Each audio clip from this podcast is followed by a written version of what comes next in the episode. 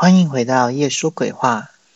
今天要为大家带来的故事是《鬼说童话》第十集《红屋邪》。我是子儿，我是一个说书人。当然，我指的是我不当公主之后，我是个说书人。我有着一群爱我的姐姐们。我亲爱的父王用彩虹的颜色帮我们命名。我是最小的妹妹，第七个公主子儿。在大姐成年的那天，大姐那长长的秀发发着异常的红光。从那时候开始，红丝总是能知道我们心里在想什么。姐姐们一个一个的成年了，她们各自得到他们的能力，美好的能力。我并不特别嫉妒她们，因为我知道有一天我也会得到我的能力。虽然那天对我而言还有些久远，但我相信我会有一个特别强大的能力。你们或许听过我姐姐说的故事，或许该说我用着姐姐的口吻说的故事。你们已经知道我五姐和六姐的故事，或许叫他们兰香和电眼，你们会比较熟悉。不过现在我要告诉你们的。是关于姐姐们不为人知的那些故事。不过，为了不让你们受到我能力的影响，我们还是请故事的主角们亲自讲述与他们有关的故事吧。我想，我们从我最爱的大姐开始。她是所有姐姐之中最疼爱我，却也让我最不能原谅的人。当我遇到我想要的东西时，我只要说出我是公主，人们就会把东西送到我的面前，什么东西都不例外。在那个红色的村子里，我遇到了那双美丽的舞鞋。那双舞鞋在一个小女孩的脚上，我不得不承认，那个女孩的双腿很美。但我相信，那双舞鞋在我腿上一定会更美。我开出一个他从来没有听过的价格，我从他的眼神中看得出来，他从来没有听说过那个数字，但他表示那是他奶奶留给他的遗物，所以就算我出再高的价钱，他都不会卖。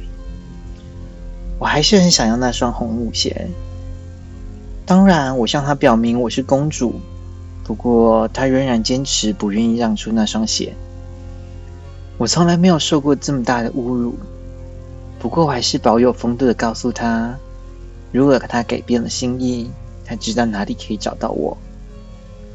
等我回到城堡，我忍不住跟我母后哭诉这件事情。母后不改她那慈悲的笑容，她告诉我为何不去长苏阁看看，或许我会有意想不到的收获。我想不透。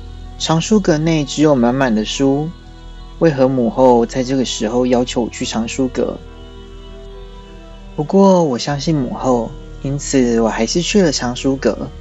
和我想象的一样，藏书阁内只有满满的书。我走在一本又一本的书之间，我的视线扫过每一本书的书名。当我以为我已经看过每一本书的时候，在一个不起眼的角落。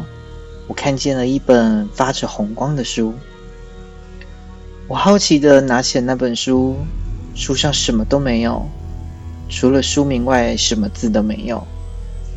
我不小心对着自己问出我的疑问：我明明想要的是红舞鞋，为何母后却让我来藏书阁？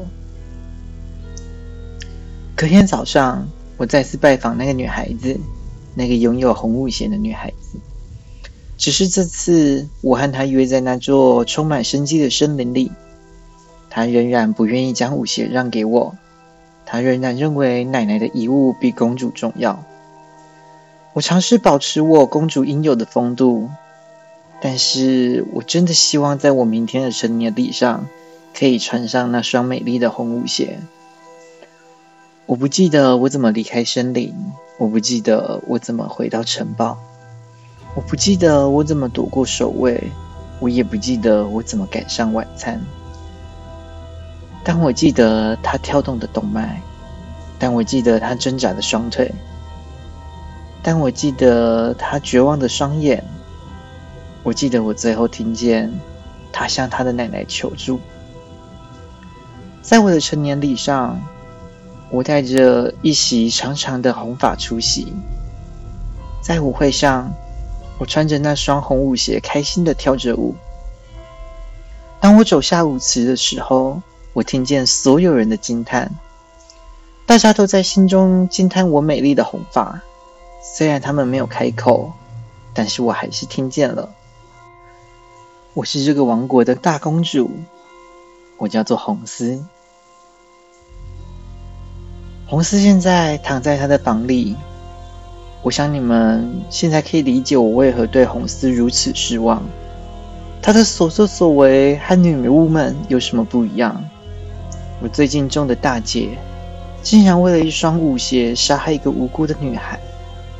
为了惩罚她，我让她以为所有人都想追杀她。她现在正躺在她的床上，带着那贪婪的思想，不停的逃命着。不过，他已经听不见我心里想的所有的想法，因为我剪下了他红色的长发。那些代表着贪婪的红发。那么今天的故事就到这里结束喽。如果你还喜欢今天的故事的话，欢迎分享给你的朋友。那么大家晚安喽。